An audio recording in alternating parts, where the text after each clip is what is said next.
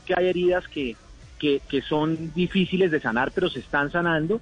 Eh, y lo otro es que yo estoy aquí haciendo un trabajo que el día que ellos consideren que no lo haga bien o que no es suficiente, yo no tengo ningún problema en dar un paso al costado. Ellos son conscientes de eso.